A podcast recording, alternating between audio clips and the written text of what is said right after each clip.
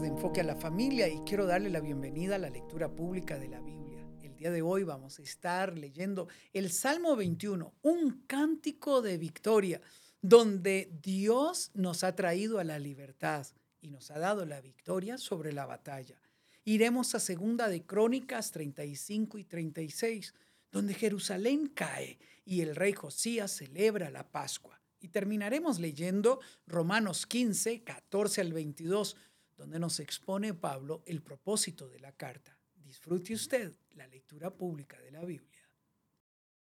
El libro de Salmos, capítulo 21. Cuánto se alegra el rey en tu fuerza, oh Señor. Grita de alegría porque tú le das la victoria pues le diste el deseo de su corazón, no le has negado nada de lo que te ha pedido. Le das la bienvenida con éxito y prosperidad. Le colocaste una corona del oro más puro sobre la cabeza. Te pidió que le preservaras la vida y le concediste su petición. Los días de su vida se alargan para siempre. Tu victoria le da mucha honra y lo has vestido de esplendor y majestad lo has dotado de bendiciones eternas y le has dado la alegría de tu presencia. Pues el Rey confía en el Señor. El amor inagotable del Altísimo cuidará que no tropiece. Capturarás a todos tus enemigos, con tu poderosa mano derecha atraparás a todos los que te odian. Cuando te manifiestes, los arrojarás a un horno en llamas. En su enojo el Señor los consumirá, el fuego los devorará, borrarás a sus hijos de la faz de la tierra, nunca tendrán descendientes. Aunque conspiren contra ti, sus maquinaciones malignas jamás prosperarán, pues se darán vuelta y saldrán corriendo cuando vean que tus flechas apuntan hacia ellos. Levántate, oh Señor, en tu poder, con música y cánticos celebramos tus poderosos actos.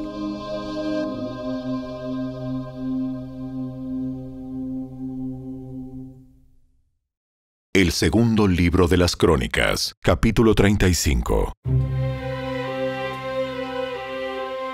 Josías anunció que se celebraría la Pascua del Señor en Jerusalén, y entonces se sacrificó el Cordero de la Pascua el día 14 del primer mes. Josías también asignó a los sacerdotes sus responsabilidades y los animó en su trabajo en el templo del Señor. Dio esta orden a los levitas, quienes debían enseñar a todo Israel y quienes habían sido apartados para servir al Señor. Pongan el arca sagrada en el templo que construyó Salomón hijo de David, rey de Israel. Ustedes ya no tienen que seguir cargándola de un sitio a otro sobre sus hombros. Ahora dediquen su tiempo a servir al Señor su Dios y a su pueblo Israel. Preséntense para su turno según las divisiones de familia de sus antepasados, de acuerdo con las instrucciones del rey David de Israel y las de su hijo Salomón. Luego preséntense en el santuario, en el lugar designado para su respectiva división de familia, y ayuden a las familias que les hayan sido asignadas cuando éstas traigan sus ofrendas al templo. Maten los corderos de la Pascua, purifíquense y prepárense para ayudar a los que lleguen. Sigan todas las instrucciones que el Señor dio por medio de Moisés. Después Josías proveyó treinta mil corderos y cabritos para las ofrendas de la Pascua del pueblo, junto con tres mil cabezas de ganado todos eran de los rebaños y de las manadas del rey. Los funcionarios del rey también hicieron contribuciones voluntarias al pueblo, a los sacerdotes y a los levitas. Hilcías, Zacarías y Jehiel, administradores del templo de Dios, dieron a los sacerdotes dos mil seiscientos corderos y cabritos y trescientas cabezas de ganado como ofrendas de la Pascua. Los jefes de los levitas, Conanías y sus hermanos Semaías y Natanael, al igual que Asabías, Jehiel y Josabad, dieron cinco mil corderos y cabritos y quinientas cabezas de ganado a los levitas para sus ofrendas de la Pascua. Cuando todo estaba listo para la celebración de la Pascua, los sacerdotes y los levitas ocuparon sus lugares, organizados según sus divisiones, tal como el rey lo había ordenado. Luego los levitas mataron los corderos de la Pascua y presentaron la sangre a los sacerdotes, quienes la rociaron sobre el altar mientras los levitas preparaban los animales.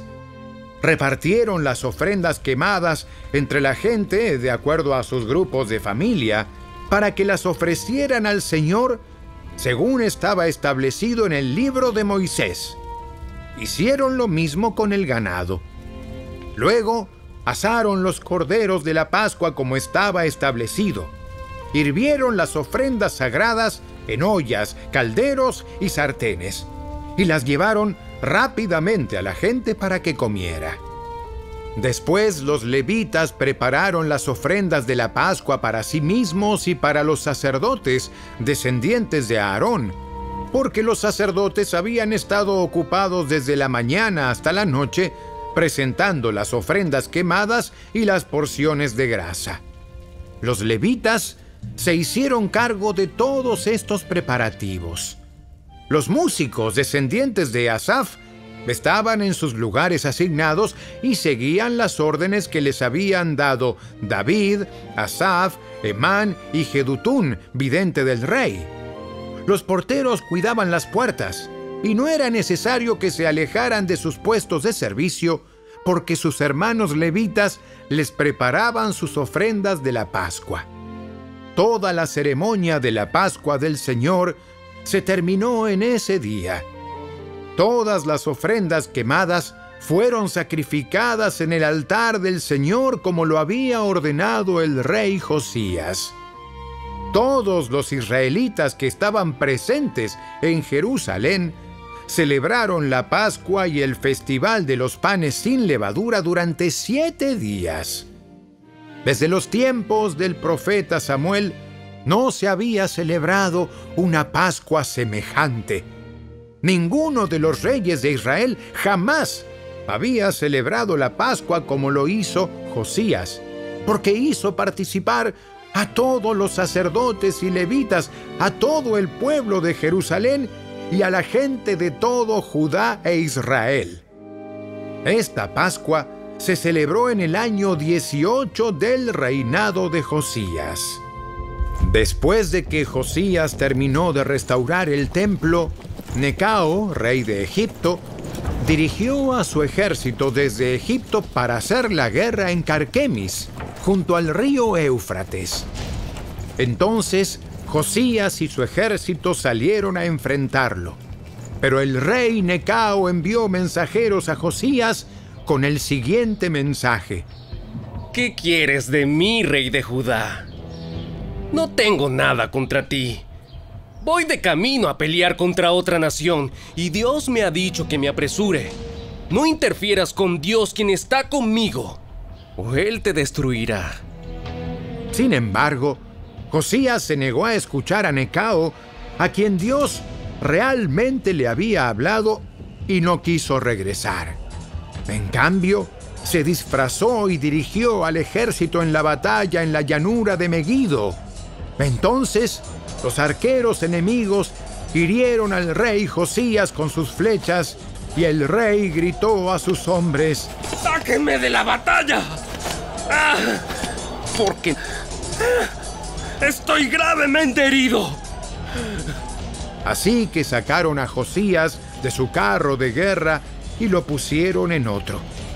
Luego lo regresaron a Jerusalén, donde murió. Lo enterraron allí, en el cementerio de los reyes, y todo Judá y Jerusalén hicieron duelo por él. El profeta Jeremías compuso cantos fúnebres en honor de Josías, y hasta el día de hoy, los coros siguen entonando estos tristes cantos acerca de su muerte. Estos cantos de duelo se han convertido en una tradición y están registrados en el libro de los lamentos. Los demás acontecimientos del reinado de Josías y sus actos de devoción, realizados según lo que estaba escrito en la ley del Señor, desde el principio hasta el fin, están registrados en el libro de los reyes de Israel y de Judá.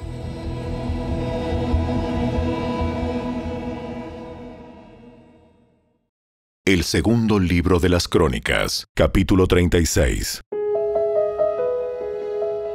Entonces la gente de la nación tomó a Joacás, hijo de Josías, y lo proclamó el siguiente rey de Jerusalén. Joacás tenía 23 años cuando subió al trono y reinó en Jerusalén tres meses. Luego fue quitado por el rey de Egipto, quien exigió que Judá pagara un tributo de 3.400 kilos de plata y 34 kilos de oro. El rey de Egipto puso en el trono a Eliakim, hermano de Joacás, para que fuera el siguiente rey de Judá y de Jerusalén, y le cambió el nombre a Joacim. Después Necao se llevó a Joacás a Egipto como prisionero. Joacim tenía 25 años cuando subió al trono y reinó en Jerusalén 11 años. Él hizo lo malo a los ojos del Señor su Dios. Luego el rey Nabucodonosor de Babilonia fue a Jerusalén y la conquistó. Sujetó a Joacim con cadenas de bronce y lo llevó a Babilonia. Nabucodonosor también se llevó algunos de los tesoros del templo del Señor y los colocó en su palacio en Babilonia. Los demás acontecimientos del reinado de Joacim, incluidas todas las maldades que cometió y todo lo que se descubrió en su contra, están registrados en el libro de los reyes de Israel y de Judá. Después su hijo Joaquín ocupó su lugar en el trono. Joaquín tenía 18 años cuando subió al trono y reinó en Jerusalén tres meses y diez días. Joaquín hizo lo malo a los ojos del Señor. En la primavera de ese año, el rey Nabucodonosor llevó a Joaquín a Babilonia. En esa ocasión, también se llevaron muchos tesoros del templo del Señor. Nabucodonosor puso en el trono a Sedequías, tío de Joaquín, para que fuera el siguiente rey de Judá y de Jerusalén. Sedequías tenía 21 años cuando subió al trono y reinó en Jerusalén 11 años. Sin embargo, Sedequías hizo lo malo a los ojos del Señor su Dios y se negó a humillarse cuando el profeta Jeremías le habló directamente de parte del Señor. También se rebeló contra el rey Nabucodonosor, a pesar de que había hecho un juramento de lealtad en nombre de Dios. Sedequías era un hombre duro y terco, y rehusó volverse al Señor, Dios de Israel. Asimismo, todos los jefes de los sacerdotes y el pueblo se volvieron cada vez más infieles. Siguieron todas las prácticas paganas de las naciones vecinas y profanaron el templo del Señor que había sido consagrado en Jerusalén. Repetidas veces el Señor, Dios de sus antepasados, envió a sus profetas para advertirles porque tenía compasión de su pueblo y de su templo. Sin embargo, el pueblo se mofaba de estos mensajeros de Dios y despreciaba sus palabras. Se burlaron con desprecio de los profetas hasta que el enojo del Señor no pudo ser contenido y ya no se podía hacer nada. Entonces el Señor mandó al rey de Babilonia contra ellos, los babilonios mataron a los hombres jóvenes de Judá y los persiguieron incluso dentro del templo. No tuvieron compasión de la gente y mataron tanto a los jóvenes como a las muchachas, a los ancianos y a los débiles. Dios los entregó a todos en manos de Nabucodonosor. El rey se llevó a Babilonia todos los objetos grandes y pequeños que se usaban en el templo de Dios y los tesoros tanto del templo del Señor como del palacio del rey y de sus funcionarios.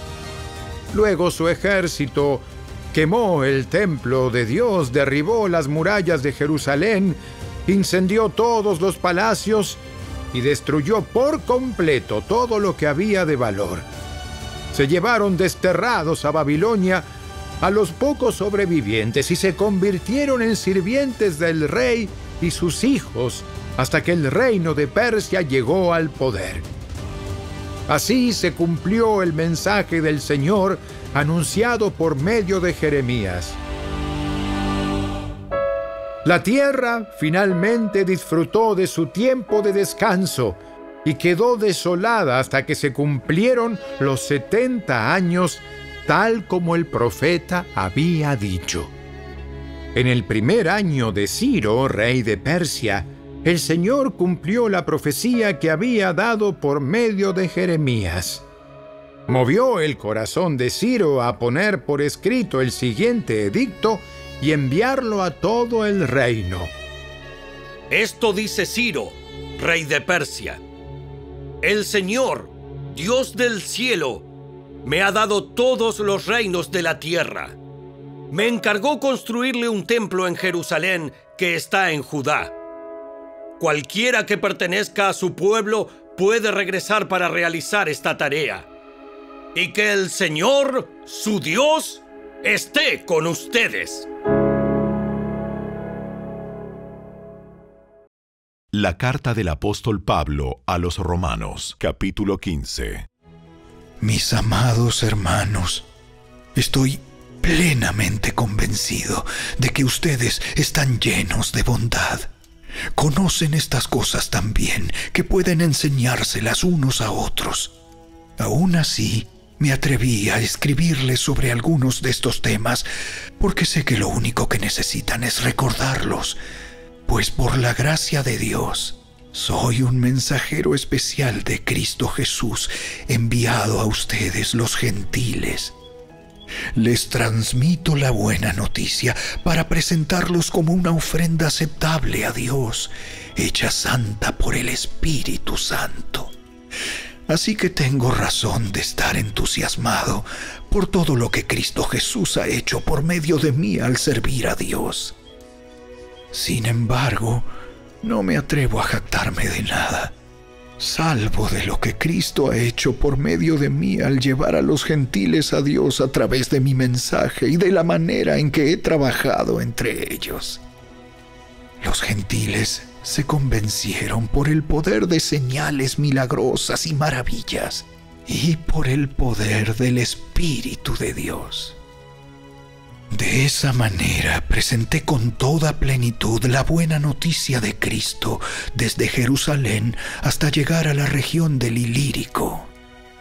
Mi gran aspiración siempre ha sido predicar la buena noticia donde nunca antes se ha oído el nombre de Cristo y no donde otro ya ha comenzado una iglesia. He seguido el plan que mencionan las escrituras donde dice, los que nunca se enteraron de él, verán, y los que nunca oyeron de él, entenderán. De hecho, mi visita a ustedes se demoró tanto, precisamente porque estuve predicando en esos lugares. Ahora que terminé mi trabajo en estas regiones, y después de todos estos largos años de espera, tengo muchos deseos de ir a verlos. Estoy pensando viajar a España. Cuando lo haga, me detendré en Roma y luego de disfrutar de la compañía de ustedes por un breve tiempo, podrán ayudarme con lo necesario para mi viaje. Sin embargo, antes de visitarlos, debo ir a Jerusalén para llevar una ofrenda a los creyentes de allí. Pues les cuento, los creyentes de Macedonia y Acaya con entusiasmo juntaron una ofrenda para los creyentes de Jerusalén que son pobres. Lo hicieron con gusto, porque se sienten en deuda con ellos. Dado que los gentiles recibieron las bendiciones espirituales de la buena noticia por parte de los creyentes de Jerusalén, sienten que lo menos que pueden hacer por ellos a cambio es ayudarlos económicamente. En cuanto yo entregue ese dinero y termine esa buena acción de los gentiles, iré a visitarlos a ustedes de camino a España. Cuando vaya, estoy seguro de que Cristo bendecirá en abundancia el tiempo que pasemos juntos. Mis amados hermanos, les pido encarecidamente en el nombre de nuestro Señor Jesucristo que se unan a mi lucha orando a Dios por mí. Háganlo por el amor que me tienen, ese amor que el Espíritu Santo les ha dado. Pídanle que me libre de los que están en Judea, que se niegan a obedecer a Dios Pídanle también que los creyentes de allí estén dispuestos a aceptar la ofrenda que llevo a Jerusalén. Entonces, por la voluntad de Dios, podré ir a verlos con un corazón alegre y nos alentaremos unos a otros. Y que Dios, quien nos da su paz, esté con todos ustedes Amén.